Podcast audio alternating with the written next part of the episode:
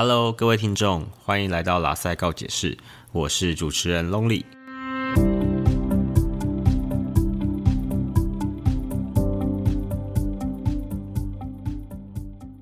今天首播呢，我还是有邀请到一个特别来宾。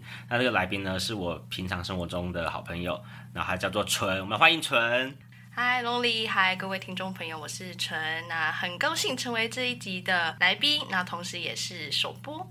没有错，我跟你讲，大家虽然他叫蠢，可是他很不蠢，他不简单哦。这个女性不简单。哎呦，我很低调的，你不惹我，我就不惹你。吓死！OK，好，那纯，你要不要来讲一下，说你是学什么的？因为我觉得这个节目呢，如果说能够邀请不同背景的人，可以交流一下。像我是学心理学的，那像你是学……哦，我本身是学外文的，但其实就我学外文到现在，我觉得这是一场梦吧，就我也不知道我在干嘛。你是外文系吗？外文系，外国语文学系。哎，那我记得好像外文系都会念很多史诗，对不对？就是有很多经典的。那再看你有学一些美国的或者是英国的文学史。那当然文学之外还有学一些语言的部分，就看你自己想要对哪一块去做钻研。因为语文的部分还有包含语音学呀等等的，但都是我比较不擅长的部分。因为我记得像我以前在上课的时候，那个老师是外国老师，他是蛮自由的，然后他就是会拿一些那种简单的文学给我看。英国的，对，然后我看，我想说，What the hell？哦，所以 所以我们外文系都在看中译版啊。啊，真的，你们看中译版？啊，就是考试前同学都会出一个秘籍跟攻略丢到班上的 FB 的板上。哇，那很惊人呢，因为我我上次看的时候，国外的学者那些诗人，他们还蛮会喜欢用一些意象，对不对？文学来讲，你有很多解读，看你的立场跟看你的心情，所以他们有一个一定的角度。看你怎么解读这件事情。上次我看那一篇，因为我们都要念嘛，然后他就写说，比如说山上的一块石碑，对，然后什么英雄什么望着他，然后感到什么心情有一些变化，对，然后我想说这什么东西？我想说 三叉 到底什么东西？我完全看不懂哎。然后老师就说你们要体验一下他那个意境。这样子，我说好因为因为我们有个很经典的故事，就是好像有一个作者就描述了一个蓝色的窗帘，很多人就把它解释解读的很忧郁，但作者就说它就是一个蓝色的窗帘。对，我觉得我们 可能读到的讯息就是无聊，或者是就是睡着之类的。好，那我们知道燕纯在学什么，那我想要问一下燕纯，若以你一个学英国文学的人啊，你觉得心理学在学什么？我觉得心理学大概就是一个归纳、分析还有统计一个人的行为的一个科学。你说的偷查 Google？我没有查 Google，真的假的？我真的没有去查。我我我我这次放下我的手机。真的假的？我突然觉得我就是我很肤浅啊！以前我在还没学之前，我就想说心理学应该就是观察人。我真的没查。好。因为我之前在还没念心理学之前呢，我就想说，心理学是不是就是算命，或是面相学，或是看手相之类的？完全没有想到你讲出一个好超有深度的答案呢。因为我想说，不能讲那么随便，我就要尽全力的美化它。好厉害哦，燕燕纯这样讲出。毕竟我也是跟跟在你身边学习到了不少，所以我刚刚说，你看他不蠢，好不好？他是很有知识性的。谢谢谢谢。你觉得日常中，嗯啊，心理学，你觉得在什么时候会比较常用到？其实日常中应该蛮多时候都会用到心理学，不管是买东西、购物、消费者心理学嘛，那或者是你去看这个人在做决定的时候，是不是这部分应该也会牵涉到一些心理学的部分？对，就像决策啊、消费者，其实有人的地方都跟心理学有关呢。然后，其我有想到一个心理学家讲的话，对，他叫做 Rose。他就是讲说，其实每个人都是素朴实在的心理学家。什么是素朴实在？很绕口，naive psychologist。就是说，每个人每一天在做一件事情，或是跟人相处的时候，我们都会在推论那个人在想什么。差别只是差在说，因为他是拿衣服就是指天真的，只是说如果你真的有念心理学的话，你会真的比较知道有哪些理论或是哪些知识可以用。不然我们都想说，哦，我今天老板在干嘛？我那同事是不是要干嘛？哦，那个同事好怎么样哦？或是怎么样？对不对？心理学会把它规范、统整成一个有逻辑跟系统的，对，或是它有比较有理论。比较理论基础，对，所以其实我觉得大家的确在生活上，我们都会在想，比如说我妈今天跟我讲什么，她说她好机车哦，我说我爸今天跟我讲什么，我说他是不是在暗示我怎么样？对，就每每天大家都在做这件事情，所以其实心理学大家其实都是这种我们说素朴实在的。那我是给你破题了，我讲的那么的 perfect 啊？怎么办？太可恶，这个这个来宾不简单。先把这舞台让给我。哎，真的耶，你好厉害哦！哎，我不敢当啦。对啊，我我还在沉浸在，我还沉浸在以前那种，你知道，在夜市啊，可能会有那种看字啊、算命格那种感觉。所以我想说，哎，以前心理学我可能会有这样子的印象。好，那你觉得说？比起没有学心理学的人，因为像你有跟我相处嘛，你觉得有学心理学跟没学的人，觉得有什么差别？就以你跟我相处的感觉来说的话，有学心理学跟没学心理学，说就是我，这是指没有学，你是有学的人，或是一般人的朋友可能没有学的。我觉得有学心理学的人可以更能感受跟去关心或分享你周遭朋友发生的事情吧，就是他比较会有那个敏感度。那没有学心理学的人，感觉就。就是他知道这个现象，但他不知道是怎么一回事。嗯，如果要说的话，大概是这样子。哎，我觉得你回答都还有深度哦。他还吸烟，好，这个吸烟对也不好。空气，空气。对，我会设计这个问题，是因为我是要自肥啦。我是 就是来吧，没有，因为他可能想说，感觉比较能够关心。我说没错，没错，可能就是我们这种学心理学的人。对，那的确，我觉得学心理学上，我觉得对人会有一种比较能够了解啦，就可能对于一些行为或是想法上，因为以前可能在班上有些同学可能就因为一些事情就大哭，对，那一般人会怎么样？可能就跑去，哎，你不要哭啦，或是之类的行为。但我觉得，如果我们有稍微了解一下心理学的话，我们会发现，哎，怎样子关心一个人会是比较好的方法，或是比较有效啦。比较不会说，可能你做一件事情，但是后来得到的效果是可能适得其反。嗯，我觉得可能多少有一些影响。不过这个还是要看呢，因为有些人可能。心理学念一念之后，发现根本毫无兴趣，根本就在睡觉。我跟你说，我有朋友真的有，等下跟你分享。好，哎，你那朋友是不是那个学妹？是吗？我学妹吗？不是，不是，我认识两个都学心理学的朋友啦。那一个大学之后，好像要继续往上考硕士，离开心理学这个范畴。那另外一位就找到他人生的方向。这一位找到人生方向的是他在心理学也是学的很不错的朋友，只是就是他找到更喜欢的。是我本人吗？哦，不是，你你凌驾。于他们之上哦，真的假的？哦天哪！我知道我排名前三，因为这是三个人在这个行业发光发热，他们已经离开这个行业了。OK，好。如果观众可能也会对说，因为像我是心理师，观众可能会对这个职业有一些想象。那这个之后可以跟大家分享，其实念这一行真的蛮辛苦的。我觉得有时候你的工作是跟人家相处，就是个职业伤害啦。跟人家相处就是个职业伤害。对，因为有有可能你可能对一些相处上的环节你比较敏锐一点，比较敏锐一点。对，但是有时候我会觉得，反而有时候这么敏锐对自己是不好的，因为你会觉得有时候可能就是我们说的想太多。对，就是类似这样，可能也是真的，但是有时候你太常察觉，我觉得会就是你这样长期下来，对我觉得也有是一个就算是职业伤害啦。然后将我们虽然念到七年，但我们钱也没有特别多，空气不是吸烟，我也是很多空气。那你那两个朋友，你要不要说一下他们的状况？其实我觉得我这两个朋友，他们真的是个性很相反的人呢，就是有一个是我觉得他情感很丰沛，就是他看到很感人的事情，小小的细微他都可以落泪或热泪盈眶的那一种。就看到落叶就会哭那一种吗？是不至于，除非他是太严重，除非他是最后一片叶子，就是他要死掉。对，没有一个很比较热情、比较奔放一点，一个就是冰山美人，真是冰山美人。印象最深刻的是很情感丰沛的那个，有有一年的晚上就突然打电话给我，就说你有什么事情一定要告诉我，因为他真的很怕我去自杀。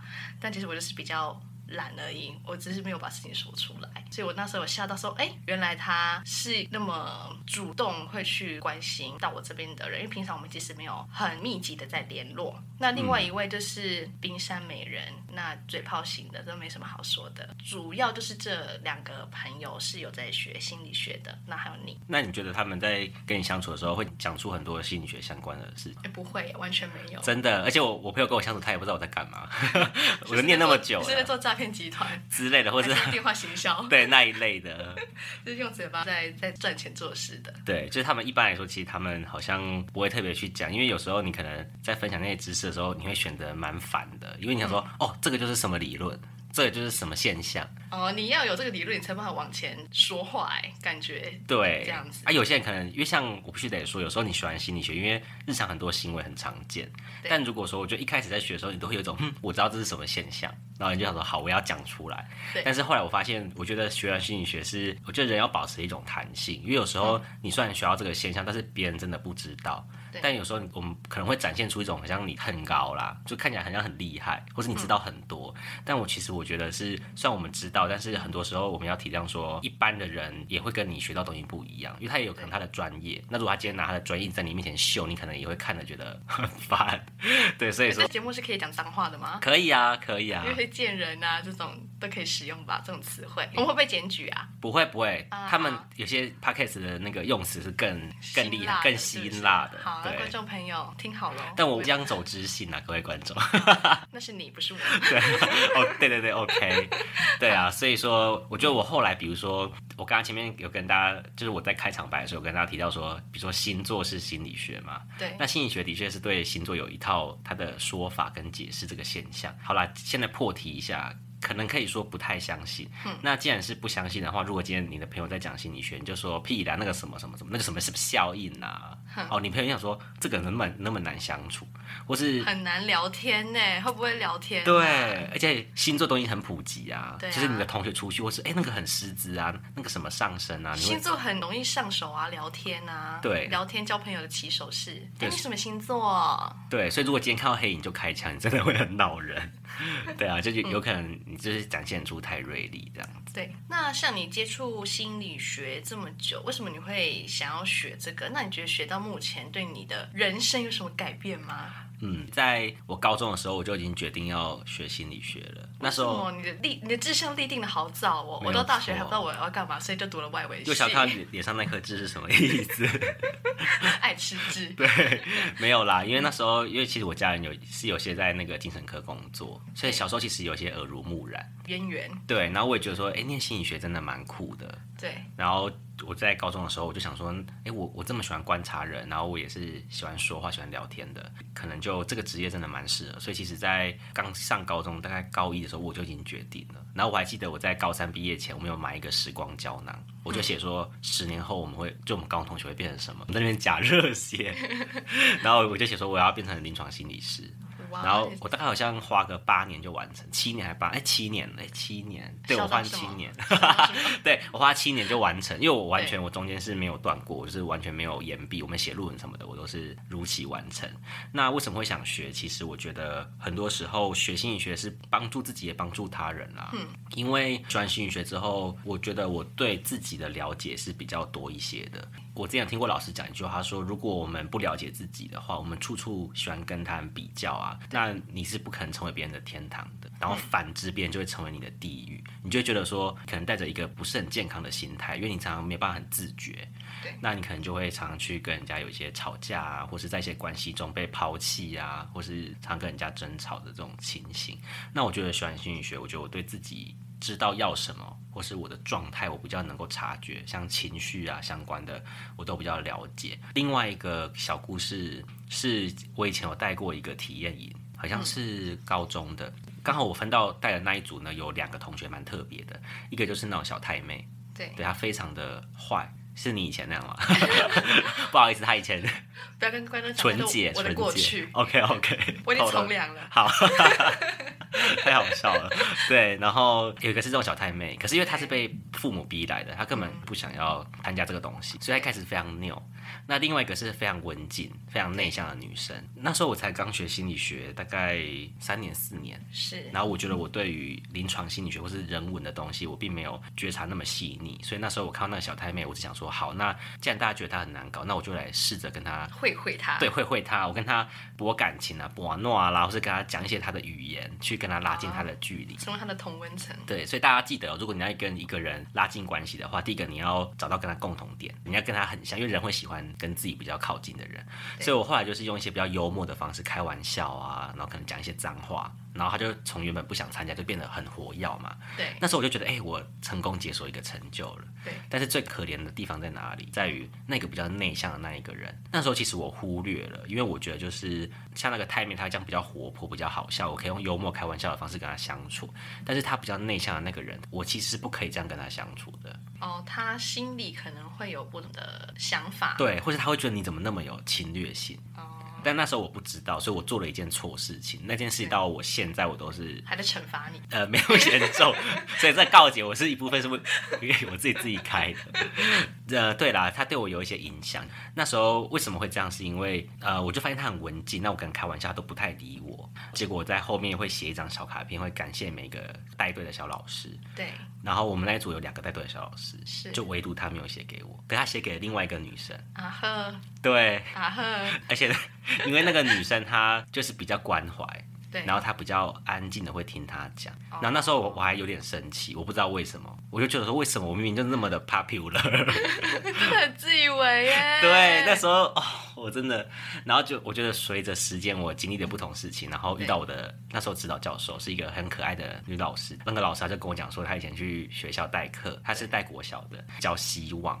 就是后。然后那门课呢，会有个团体前测，有个同学就在上面写说，他觉得他不想活了，他觉得人生没希望，所以国小写出这种话是蛮惊人的。对吧，因为他写出一个蛮深沉的字眼。就我们老师带完那个团体之后，那个学生就跟他讲说：“老师，我知道我为什么而活。”好有成就感哦。对，然后这故事告诉我们什么？就是因为那个学生他在那个班级里面也是属于比较安静的，不太有人会去关心他或问他。对。然后我就会想到我自己的例子，当下如果我能够更关怀一点，我应该用他的方式更关心他，比较不勉强他的话，我觉得那样才是对他是有帮助的，而不是我觉得我自以为用什么方式是，比如说我可能这个方式是博取大众的喜欢，但其实你对于某些个体，他才是真的需要你去帮助的人。就是那种因材施教的那种对感觉。，当下没有想到，只觉得说哇，大家快乐比较重要。但我忽略对于那种比较内向或是比较害羞的人来讲，其实你更多时候你应该是关怀他，然后慢慢的去理解他的内心。对我自己而言，我会觉得蛮内疚的啦。就当下我做了一件错事情，我为了让大家开心，可是我却让一个真正需要的一个人，对，我觉得这样是不对的。所以经过上面这个故事啊，我觉得我对于这种人文上面的相处跟关怀啊，我觉得我会特别对于弱势是比较好一点的。对，我会特别关注他们，因为他们可能才是真正那些不讲话的人，或是比较少发言的人，可能才是真的心里面你要花比较多时间关心的。对，讲到这种比较有关怀性啊，我就想到说，想跟你互动一个主题啦。请说。因为大家学心理学啊，可能就会想说，大家可能学不同的学门啦，可能就会有以前在网络上就会发展出一句话惹恼，比如说学什么的人，哦，的这个事情想我惹怒你是不是？现在 我觉得应该很难。各位听众应该有听到我成为一个比较有关怀性的人，我觉得我应该是不容易被惹恼。我觉得经过这个心理学陶冶我的，因为你知道我其实大部分时间心境是蛮平稳，越来越佛就对了，呃，这个就见仁见智，见人就是不一样的想法就对了，对，要要看看情况。看什么人。对，但是呢，因为我觉得这个活动蛮有趣是，我相信大家可能对心理学会有一些想法啦。比如说，有些人可能会觉得说，念化学的，你会不会拿调制王水泼人？哦，就是要惹怒对方。对，或者你像你念英文的、啊，刻板印象，刻板对刻板印象，你会帮我翻译一下这个啊？对，会不会有人这样讲？我说，哎、你不是念文系，你应该要我说：“哎、这什么意思啊？”我说：“你不会查字典呐、啊？你手机那么好用，对，或者哎、你看那个就是欧美的电影，你应该不用看字幕吧？那你去电影院你为什么还要看？对，就类似这样子。不过我想，我经过心理学的陶冶，我不会那么容易被惹怒的，好不好我是节？目效果啦，好，那 OK，那你要不要来试看看？惹惹怒你吗？，对，看你们哪句话，第一句，好，第一句，学心理学一定心机很重，所以我才请你一直在来上节算计，目、啊，一直在算计别人，所以你才会来上这个节目啊。所以我就在利用你啊 不要把钱汇到我的户头。好，好，那那再一句，再一句，就感觉好像没什么杀伤力。但是我觉得蛮多人会有这种想法，哎，就他会觉得说你是不是工于心计？就是你知道我在做什么或想什么。对，我想说，你以为每个人都甄嬛哦？那好，那你知道我在想什么吗？给我出去哦！不要，这句话就是最讨厌了。你现在你不是学心理的哦吗？哦，我刚才有人文的陶冶啦。好，我跟你讲，这句话真的很很常大家问，就是说说心理学心理会听到这句爆炸，是不是？很容易，因为我脾气那么差？对 这句话也是，我要拿麦克风打你，大家听到麦克风爆音不是是是是打到我的头。对，唇被 can 了，被我 can。因为我记得大家有讲说，就是常被问说你知不知道在想什么，是因为呃那时候我想我记得被问这句话是刚学没多久，然后我在那个我们学校外围遇到一个医学系的学长，然后他就跟我讲说。哎哎、你要干嘛？我说我要去吃饭。他说那你猜猜看我等下吃什么？你一定知道我在想什么。我说我知道啊。他说什么？我说你想要吃屎。也我我到后来我们就自己探索出一套反击的方法，很有趣耶，很调皮，很对调皮，的或是他们就像你讲的，他会觉得说你是不是 EQ 特别好？对啊。对啊，如果我我拿这句话问你们教授那种等级的话呢？你说问说知道在想什么吗？对啊，哇塞，那你可能很难毕业了。或是或是问说，那教授你应该情绪控管很好吧？但我觉得往往有时候教授的情绪真的是，Hello，我这个不敢讲先。先先不要讲这个，先不要讲这个。对，这个不行不行我我现在还不敢惹他们。我我先把我的事业做大，对，我现在先把事，对，我们先干大事，先把事先把事搞大。那你听到这些话，你你你当下都觉得怎么样？一开始其实会觉得有点 很生气，你知道吗？对会气，真的是会有一点小生气。但后面我觉得自己就发展出一种幽默揶揄的那种态度。你就可以笑看这一切。，对，因为有有时候你会想说，如果我真的知道自己在想什么，我说那我我干嘛要我带你去算命就好啦。对或者看心理学，对，或者说我我可能就去骗总统之类，去骗总统、副总统。就不用整天还要上个八到十个小时啊，然后脑子很烧很痛啊。对，就是我们就不需要这样，但当然的确啊，因为以前我们在就念研究所要训练的时候，的确我们是会透过比如说录音，然后我们会把它打成文字，然后我们跟老师会去分析说，就是这个个案他讲出来的话里面可能有些结构，或是背后想要隐藏的意思是什么，的确是会有这样的训练啊。听起来好专业哦。但我们的确是不太知道人在想什么，但是我们可以通过他的推行为，敲。对，我们就可以去推用一些理论，或是稍微去推敲啊，哦，他们给你的线索啦，应该这么说。对。柯南，柯南的感觉。，对，下次我觉得我可以教大家，就是我我平常是怎么推敲的，这样不行呢。给我觉得大家一些技巧去辨别身边的贱人，有没有这种这种主题？对有也有可能也，可以哈。对好，观众朋友记得要锁定哦。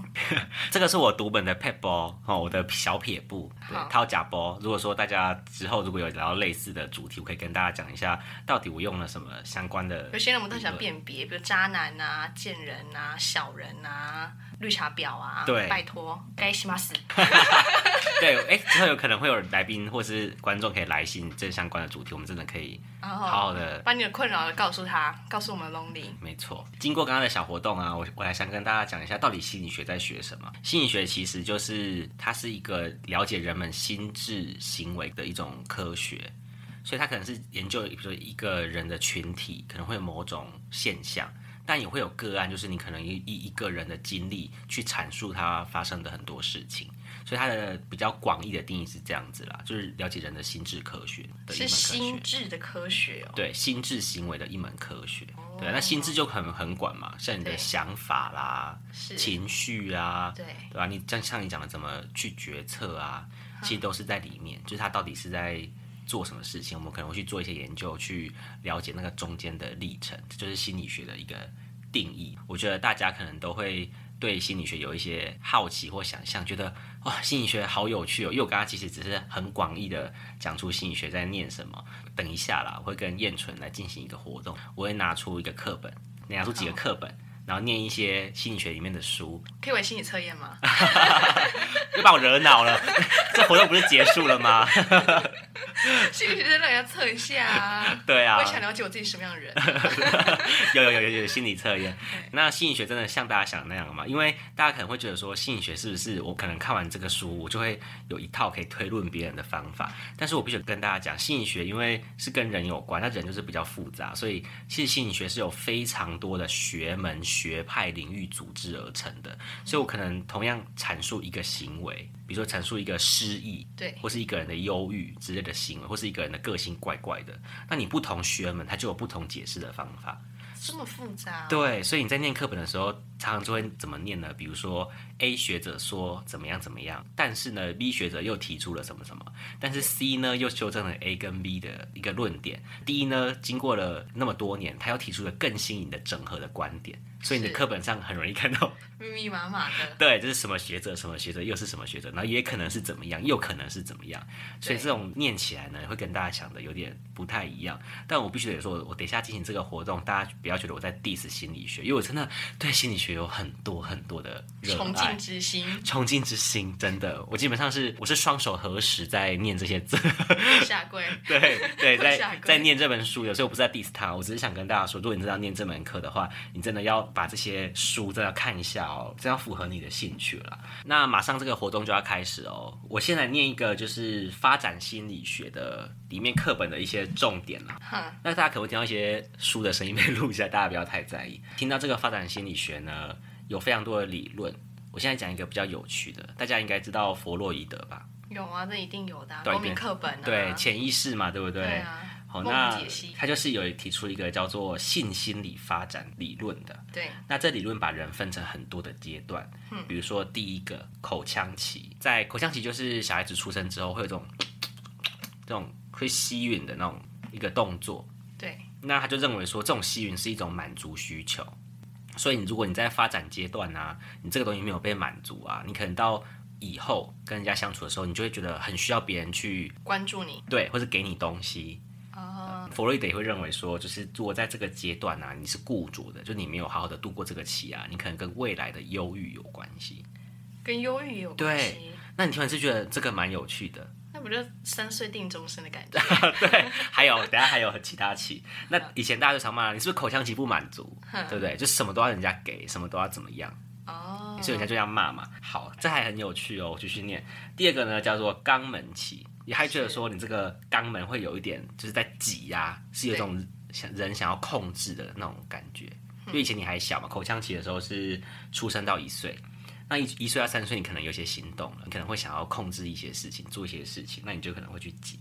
他觉得这个阶段就是一个社会化的开始。弗洛伊德认为说强迫症，家庭要控制嘛，强迫症就是你可能会做一些事情反复的去做。他认为说如果你在这个阶段你没有过去的话，你就是会有容易会有强迫症。那第三个就是性累期，性累期，对他可能就是讲到一些你跟父母亲的相处，或是你基本人格的建立。第四个就是叫做两性期，第五个叫做青少年之后的阶段啦。那听完这些，你觉得是不是还蛮有趣的？嗯，还行，有点好像放空了哦，还还能接受，还能接受，对不对？因为毕竟有讲到一些以前学过的东西。对，好，那接下来这是弗洛伊德，还有一个人叫做 Erickson，他要提出一个心理社会理论。好，好，那这个理论就分了八个期，把人分成八个期，对不对？同样一件事情，这么细啊？对啊，不同的学者嘛，哈。对，我就稍微很快念一下：婴儿期、幼童期、学龄前期、学龄期、青春期、少壮期、中年期、老年期，都有不同的需求。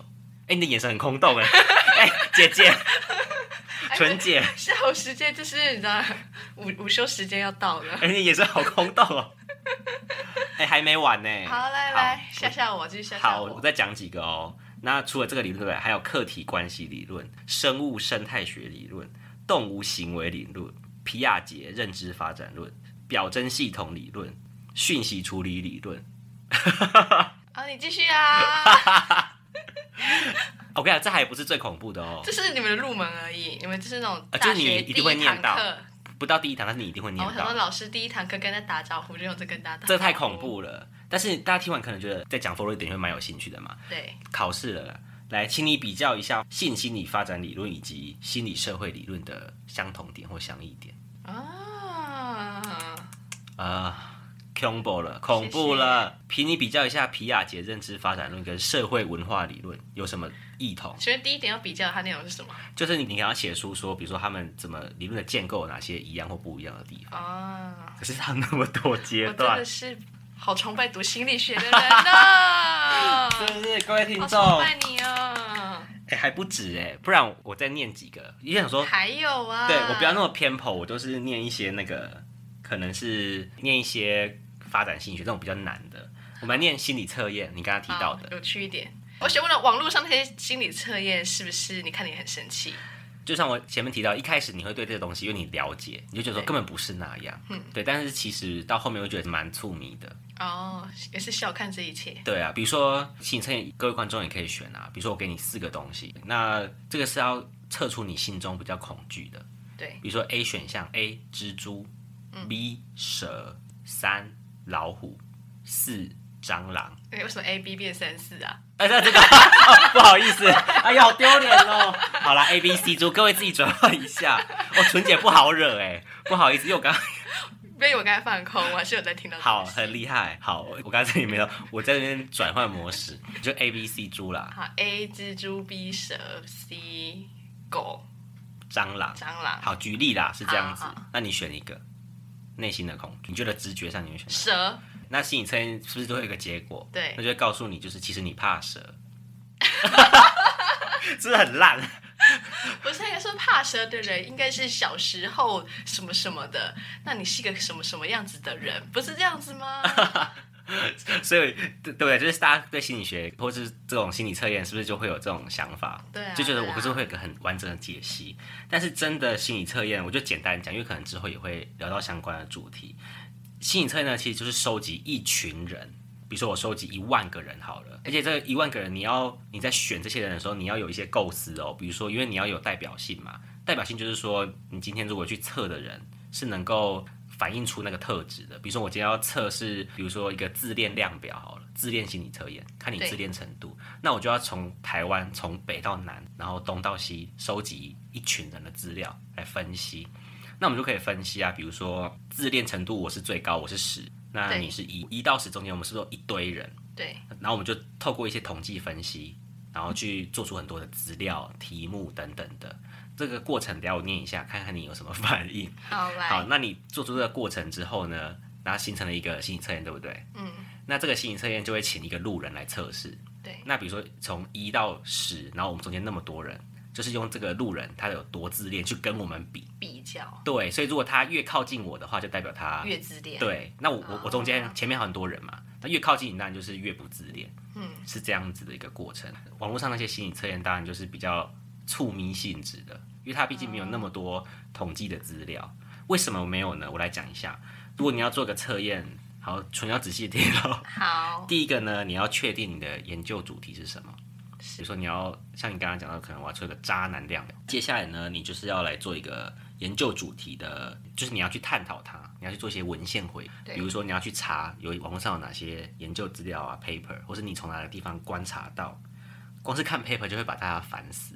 然后接下来你就要定义它了，嗯。比如说怎样子是渣男行为，有可能我跟你的定义不同啊，对，或是你看了一堆文献，像暖男跟渣男，你要怎么分？对，就类似这样，你要先把它定义清楚，你才有办法做研究嘛。然后接下来你就要拟定你的问卷架构了。每个问卷你都要想，比如说我这个问卷是依照某个学者的某个理论去写出来的，对，对你不能只是纯粹凭空想，空想，你要有那个理论的依据哦。果然是一门严谨的科学。对，而且你要选择，比如说我在测这些东西的时候，我到底是要团体，我是要个人，我是要填充题，我是要选择题，还是我要申论题，还有各项度的比重。比如说渣男他可能有四个面向，比如说行为的、想法的之类的。好多哦，对，那接下来，而且你还要你写完题目还要审题嘛，你要把题目就是做的比较好，所不能它那么以你可能偏颇，对，或是一些叙述你是要很明确的，你不能有时候大概。可能常常，因为你的常常跟我的常常不太一样，所以这些题目很多时候是你题目拟出来了，你还要把这些题目送给某些专家，让他去看你的题目合不合适，审完你再改一次。你以为这样结束了吗跟？我想心理测验真的不太一样。还没有哦。接下来你审完之后呢，你还要进行预试，预试就是预先的一个测试，所以你就把问卷先撒下去给一批人做做看。少量的去尝试，没错，那你尝试之后，你把资料收回来，你做很多统计分析，好很多啊。比如说我讲一些框巴阿发，大家听到就很烦。内部一致性，就是每个题目是不是都反映出渣男这个概念，对，对，或是再测信度，就是这个测验随着时间会不会测出来不一样。比如说我明明是十，就隔半年我测出来是变成二。然后还有一堆啊，什么因素分析啊，然后什么呃描述统计啦，看有没有遗漏值啊，听到这里 又放空了。哦。我先我先睡一下，各位观众朋友，真的，然后你就要分，你就修正嘛，然后有什么信度、效度啊、交叉检验啊，再找另外一群再试试看啊，然后收哎、你的大好青春就浪费在这里，是不是？对，然后你还要写手册，比如说你手册对，就是因为你要解释啊，你要告诉比如说使用的人，你要这怎么用这做做出来，个问卷，对，所以跟大家想到的那个 心理测验不太一样。是不是？看完这些学门，听完你觉得跟你想的一样吗？我真的觉得人生好难。所以真的是可能跟你想的真的学的不一样，所以我建议，如果你真的对心理学很有兴趣啊，你真的可以针对某些特定的学门，那你去挑书的时候，尽量不要挑看起来像是比较文学的，你这样挑教科书去看。因为有些文学可能是他比较主观的想法，但是如果是比较基本的、典型的心理学的书，一定是会告诉你很多学者做了什么研究。你你在学心理学上的偶像是谁？偶像的话应该是阿德勒。为什么？他有讲到一个叫做个体心理学，这个学门就是呃，我觉得要讲可能要花比较久的时间，但是因为阿德勒他以前是一个体弱多病的人，但是他靠着克服这个自卑，我记得像是念完医学系吧，嗯，然后出来工作，所以他理论就有讲说，就是这种社会动机、社会刺激对人的影响，然后还有人要如何去克服这些自卑。为什么会认同他？是因为我想到以前我在求学过程中，我以前不是很爱念书。是八加九吗？不到八加九啦，就是会偶尔会吃槟榔，不到八。原来如此。对，或是我会用一些纹身在胸口之类。哦，恰浓恰厚就就丢啊啦。对啦，就是可能就是不爱念书，你没有到很坏就普通。但是因为我个很会念书的哥哥。对，那不免大家就是会爱比较啊，你的老师啊，或者是你的家里的人，亲戚呀，都会啊。对我哥就是那种很会考试的，成绩又好，资优班那一种，A 段班那一种。是，对我们这个年代是有分班的，但是我就是那种，就是连什么低段班都进不了，一开始啦。你在开玩笑吗？对啊，真的真的，嗯，是故意的，没有是真的是真的。然后后来怎么觉醒？就是有一次发现我有个同学，他本来功课不好，对，就他越来越厉害。我就想说为什么，然后我就开始努力，然后我家人就跟我讲说，如果我考上的话，就送我一台笔电，就是你怎么选价钱都可以，多贵都可以。我就真的考到了像前三名，就那一次我就拿到吗？有，我就顿悟了。那时候好像我还买了四万多的笔电，要什么要自己争取。对，大家想那个年代，我先不讲，那个年代四万块很多，对一个国中生来说是非常多的天价，天文数字。之后就变得比较厉害，会念书，很努力的去。追求就是学业上成就，因为我觉得好像你有学业成就，你就可以拿着东西去跟父母谈判。你有筹码啦，怎么说？对，但是我觉得从小那个历程，你会觉得你总是被跟哥哥比较，其实真的蛮受伤的。嗯，因为我记得那时候我有个老师教过我哥，那我哥理化非常对，然后我就不好嘛。以前在自写的时候，我就问老师：“哎，老师这一题怎么解？”老师就说，他要呛我说：“你又不是你哥。”他说：“你不要问我啦。”他说：“我都还没教那边，你就想问后面一点的题目。”然后我就觉得超受伤。我想说，为什么要拿我比较？对啊，我想问一下饼妈，就是我觉得我以前常处在这种环境下，我觉得自己的心态在成长中真的会蛮受很多影响。那你现在可以长那么茁壮，真的不容易耶。所以我蛮能够了解说，一个人从可比如说可能比较不知道自己要干嘛，到你完全知道要干嘛那个历程，我经历过，所以我蛮了解那个心态。那像阿德他就提到那种克服自卑，我就觉得蛮有这种感觉。那他还有讲，比如说一些出生序，比如说老大会有怎样的性格啊。可能比如说都集三千宠爱于一身，那或是老二有什么性格啊？可能常常被比较之类的，我忘记是什么，因为细节我有点忘记。那之后呃，我稍微复习一下，可以跟大家讲，对吧？他要提出相关的一些见解，我都还蛮认同的，算是我蛮喜欢的。了解。再把这个话题拉回来，话题好，我们真的扯远了，对，扯远了。我想问一下，你相信算命吗？老实说，还算相信，还算相信，对不对？因为我自己本身只算过一次命，你觉得蛮准的？我觉得，因为它不是那种观落音，或者是你知道可以看到你未来的那一种，它是紫微斗数，紫微斗数吗？的系统比较复杂。对对，它就是推论说你大概是什么样个性的人。但这种我就一直想到你的话，你就会一直说你自己会把情境带入，所以我我想说。到底是真的还是假的？可是我会以以相信为主啦，但我会告诉自己千万不要落入这个圈套里面，照着它走。像你这么厉害的女生，你应该是有天狼星吧？那个星是好的吗？我忘记了。不知道。对，好，大家很好奇，是不是学心理学就是等于是对算命会比较能能够了解啦？就比如说，我可以看一下你的命盘啊，或之类的。那刚好提到说，其实心理学就是提到蛮多行为的科学。那可是算命这东西，它其实很难来做研究。哦，可是我那时候去算命，他一直跟我说，紫微斗数就是一个长期几万年那么夸张吗？几千年留下来的一个统计的数字跟科学。他那时候是有这么一句话。嗯。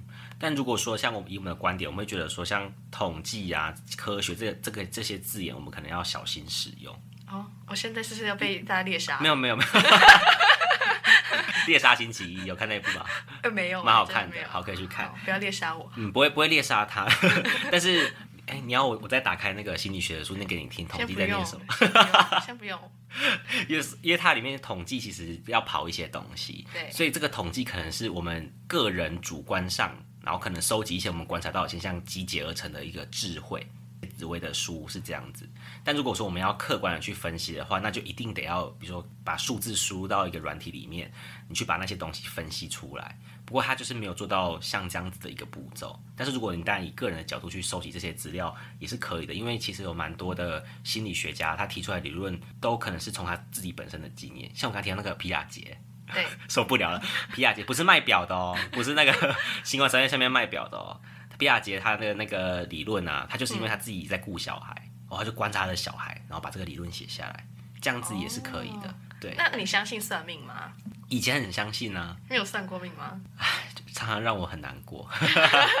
有以前以前算过那个塔罗牌，塔罗对牌，但塔罗是比较短暂的反映你这段时间的状况。哎，然后呃，不过呢，心理学家对算命这件事情是有解释的。他说什么？这个我我要卖关子，我之后再告诉各位听众告。诉我，告诉我。我试一下，我等下关麦，我再跟你讲。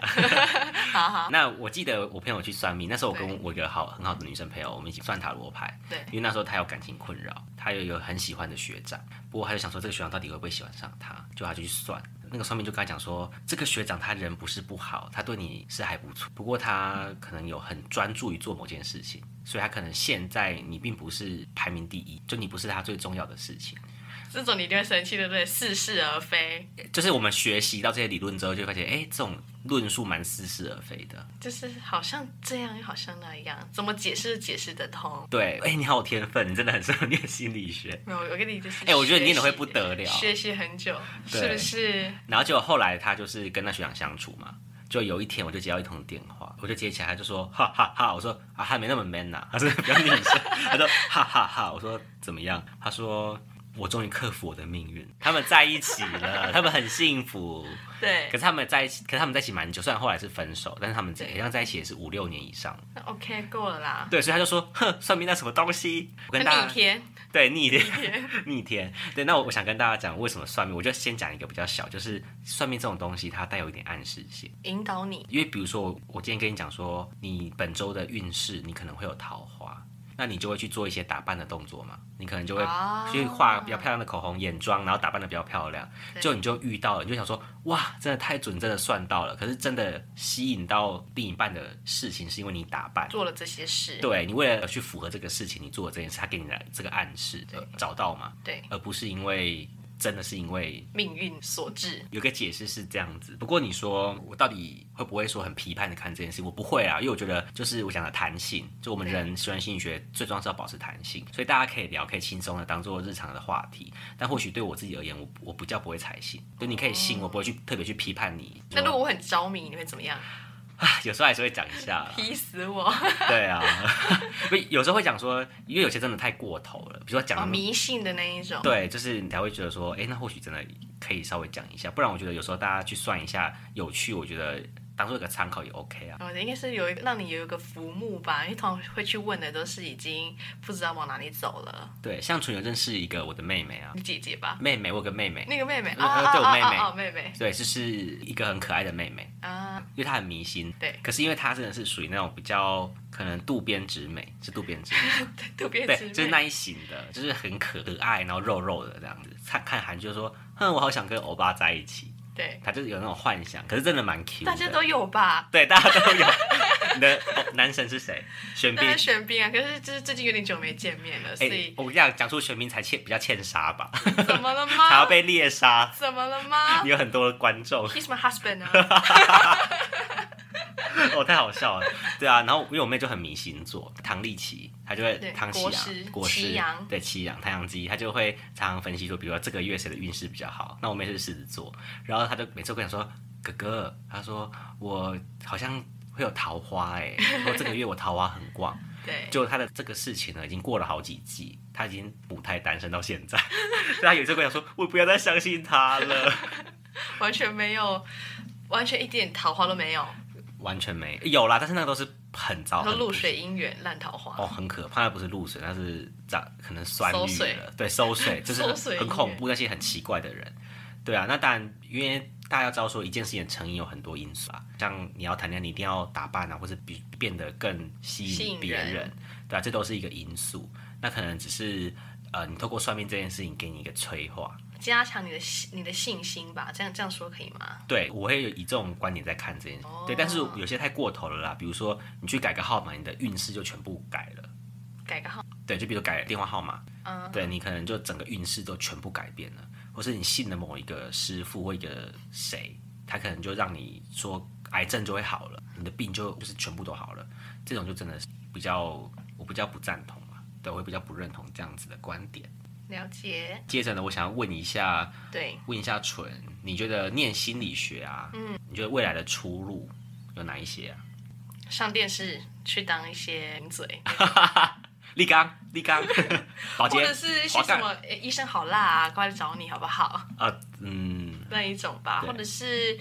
教授或者是自己开私人有没有诊所吗？就是我很好奇。有有治疗所，心理治疗所。那你个人会会想要走那个方向吗？比较公众一点，还是比较？我觉得如果一点公众，你会太 popular 哎。不是，对啊，我刚刚讲到 popular，应该是目前还是不知道啦，就看之后的发展是怎么样。不过你刚刚提到那个治疗所啊，对，你会觉得对，像我是心理师嘛，你会有个印象是说。你会不会觉得我们心理师都好像坐着一个贵妃椅，或是一个很美丽的躺椅，像影集那样？有没有？哦，我跟你讲，影集都是你知道在听客人讲，然后都在那个板上画画。对，我都有这种印象。就是可能我觉得一般观众也会觉得说，哇，你们真的靠嘴巴赚钱。这一点呢，我想跟大家澄清，因为我们从训练到出来工作最少是七年，那有些人论文写不出来，八年、九年的人是大有人在的。但是我们出来薪水可能没有那么多。如果说你就是领一个医院的薪水，可能就大概五万块上下，差不多。那慢慢的会往上涨，就是你的起薪是比一般人高的，对。但是如果你真的要赚的非常多的话，你可能就要出去海业做那个心理治疗所。但因为台湾是有健保在给或帮忙的，但如果说你是纯开治疗所的话，有些人会观念是蛮特别，就是你做一个小时一千二，然后但是因为你健保就不太需要钱嘛，但所以你就觉得说，为什么我要做个？聊天就一千二哦，对，但是我今天台湾没有健保，药很贵的话，或许你就觉得说，哎，做一千二是很划算的。对，心理学讲的定猫效应，定猫效应就是比如说你看到一个研究好了，他先给你阅读一一段话，他说可能呃一天人可能一天要喝五千 CC 的水，那我说五千 CC 的尿 之类的 尿疗法也可以。那他接下来就问你说，那你觉得一个正常人要五千 CC，那你觉得老人大概要多少？喝多少的水一天才会够？年轻人啊，五千 CC，那老人三千吧。对，为什么？可能一千就够了。什么意思？事实上是一千就够了。因为定猫，我给你定了一个标准，就是在五五千，所以你就以五千去上，你会觉得有种安全感，对不对？你会觉得上下去揣摩一些东西。对，这就是定猫效应。所以你想想看，一千二花一个小时，大家就好贵，为什么我要花一千二？但如果今天鉴宝没办法给付的话。可能药就好几千了，很贵，或者你做治疗就是好几万起跳的话，你自然比较起来就觉得，哎，其实反而想要做心理治疗没有这么贵。哦，就是没有比较，没有伤害。对，就是这样子。那而且你出去做这个心理治疗啊，我我觉得很不容易的是，因为你一个小时就是赚那样子的钱，那你可能要处理的议题就更多了。就比如说，有时候个人会觉得，哎，为什么我要做这么，我要做这么久？我只是在跟你聊天吗？就会有这样的迷思。那我想跟大家讲说，像我刚刚有提到说，你在念书的期间呢，我们会分析自稿，你会把每个人说的话，我说了什么话，或是我的个案说什么话，打成文字去分析，然后写论文。这样的过程到你毕业之后，我你看我常常不是去研习，对啊，我们去上很多治疗的课啊，或者去学一些新的技术，像催眠就很贵。可能就好几十万起跳。你们还要学催眠？就如果你有兴趣的话，我有兴趣。对，但是催眠。对，被催，对，你要催眠玄彬。我是你老婆。对对，老婆。那你想想看，你去学一个技术，比如学催眠，你花个十几万好了。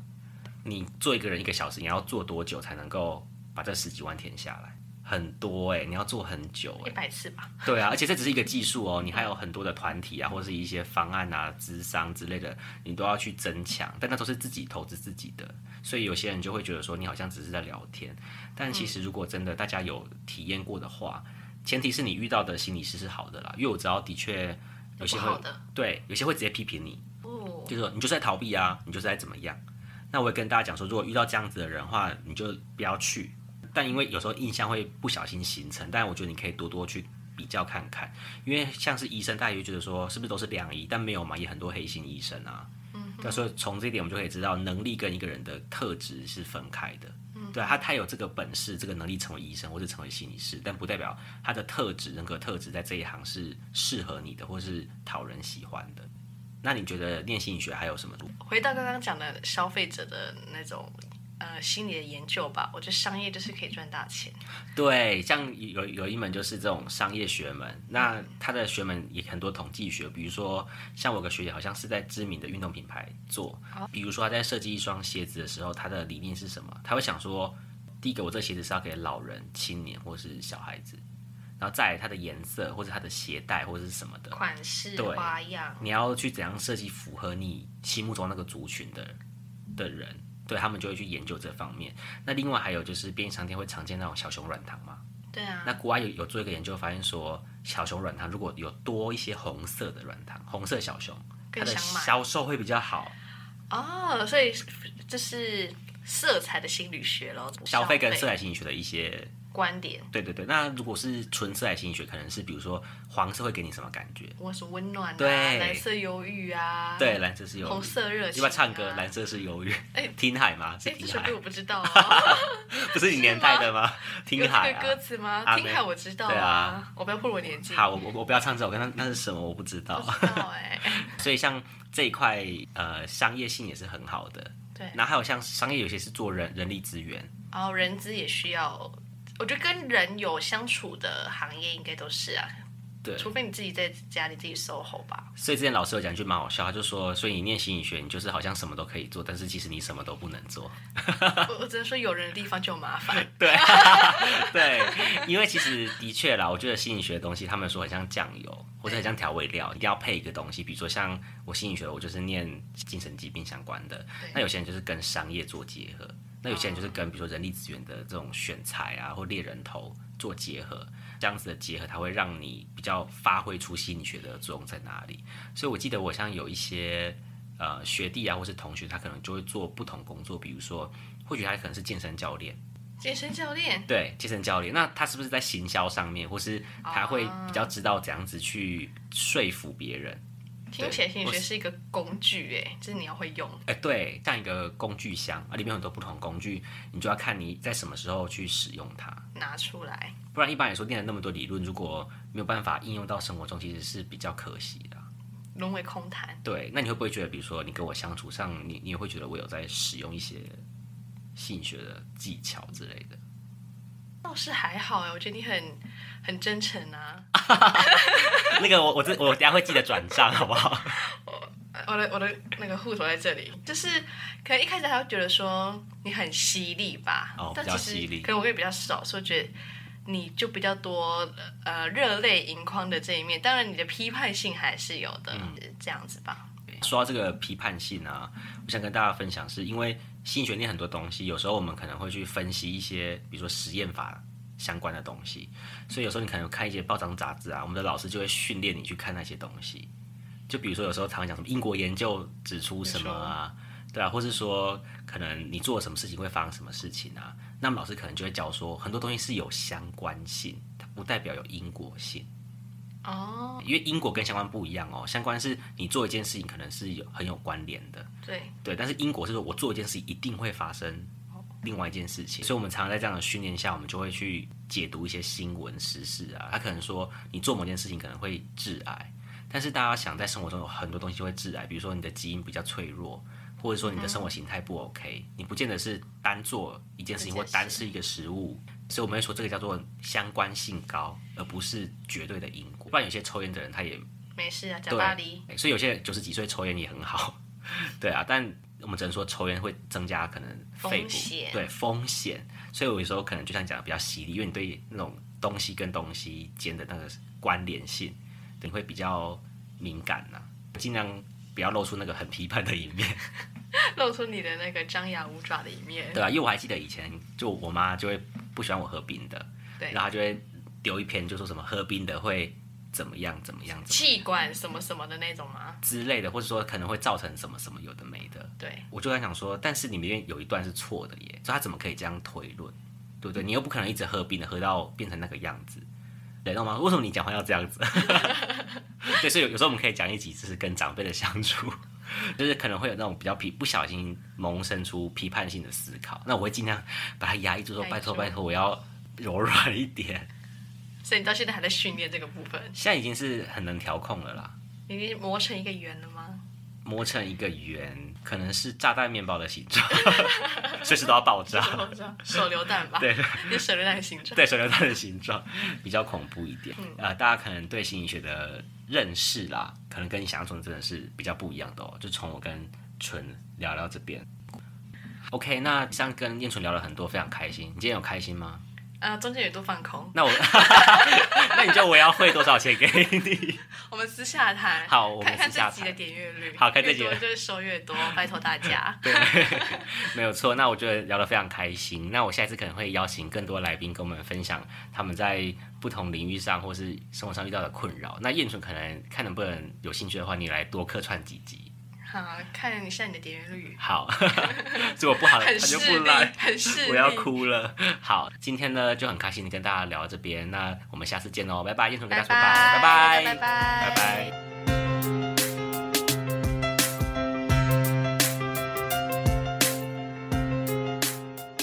嗨，各位听众，我又回来了。本集已经结束。如果你喜欢我的 podcast，欢迎你像老鼠会一样一个就一个帮我分享出去，也可以评论或是私讯给我你的看法哦。另外，如果你听完我的节目觉得很有收获，也非常欢迎你抖内给我一笔抖内一事情，拜托拜托，开玩笑啦。拉塞告解释，我们下次见，拜。